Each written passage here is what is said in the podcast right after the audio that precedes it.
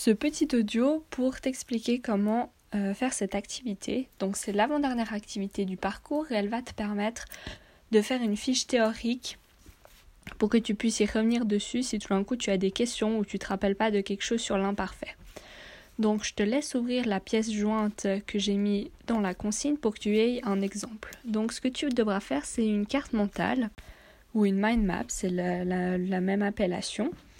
Et en fait le but ça sera que tu prennes une feuille blanche, que tu écrives le mot imparfait au milieu. Et ensuite, tu pourras faire des, flèches, des couleurs, des points, des encadrés, des tableaux, tout ce que tu veux. Et le but, ça va être de remplir cette feuille avec tout ce que tu sais sur l'imparfait. Donc je te laisse avec la feuille sur le présent que j'ai fait pour que tu puisses t'en inspirer et à toi de jouer.